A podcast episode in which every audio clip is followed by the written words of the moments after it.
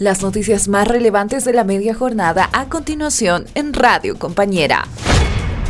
Masiva movilización por sectores sociales, vecinos y funcionarios que participaron de la marcha del Huipalazo en La Paz piden respeto a la bandera. Presente eh, rumbo a Plaza San Francisco en el tema de la reivindicación de nuestros símbolos patrios, nuestra tricolor nacional, nuestra huipala y los demás eh, símbolos patrios. ¿no? no podemos permitir que un grupo pequeño como son los oligarcas de Santa Cruz quieran pisotear nuestros símbolos patrios, nuestra huipala, que representa a los pueblos milenarios, que representa a nivel eh, mundial esta bandera que es Luego de la jornada de protesta de las organizaciones cívicas, desde tempranas horas de este martes, ciudadanos de las ciudades del Alto y de Cochabamba se concentraron en diferentes puntos del país para el denominado Huipalazo, como una reivindicación de la bandera que es símbolo de los pueblos indígenas, en especial el Aymara y el Quechua. Asimismo, la movilización se realizará en todo el país, de acuerdo con el plan del Movimiento al Socialismo y el presidente del Estado, Luis Arce Catacora, quien participa en los actos que se cumplen en el eje troncal del país.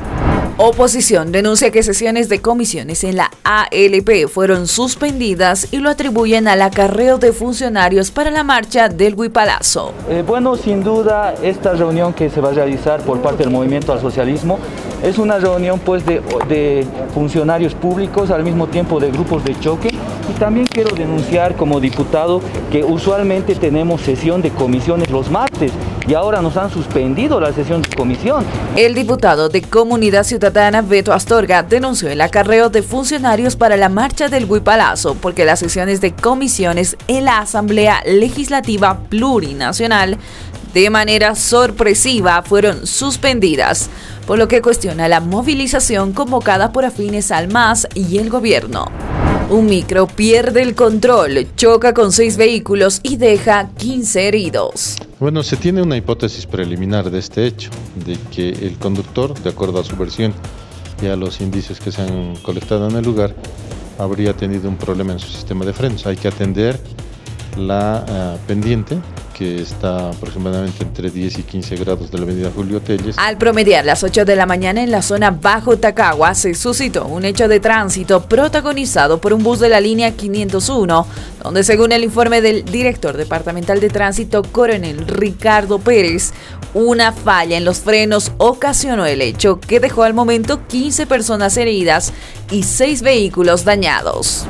El ministro de Educación se acoge a su derecho al silencio por el caso tráfico de exámenes. Sí, es evidente dentro de la causa que sigue la señora Aurea Valderrama contra Agustín Tarifa y otros, se ha presentado el día de hoy del señor Adrián Kelka en una presentación espontánea hoy 12 de octubre. En el informe la fiscal Lupe Zavala, quien indicó que el ministro de Educación Adrián Kelka se presentó a declarar por el delito de incumplimiento de deberes dentro de las investigaciones por el caso de tráfico de exámenes, donde se acogió a su derecho a guardar silencio. La autoridad del Ministerio Público indicó que hasta el momento ya declararon siete testigos y que se continúa con las investigaciones en diferentes regiones del país. El alcalde de La Paz, Iván Arias, promulgó este martes la Ley 468, Programa de Alimentación Complementaria Escolar Canasta Estudiantil 2021, que garantiza nueve alimentos básicos por un valor de 290 bolivianos para cada estudiante, cuya distribución del beneficio comenzará a fines de octubre en los nueve macrodistritos de La Paz. El beneficio alimenticio será para 137 mil estudiantes de los niveles inicial, primario y secundario de las unidades educativas públicas y de convenio del municipio.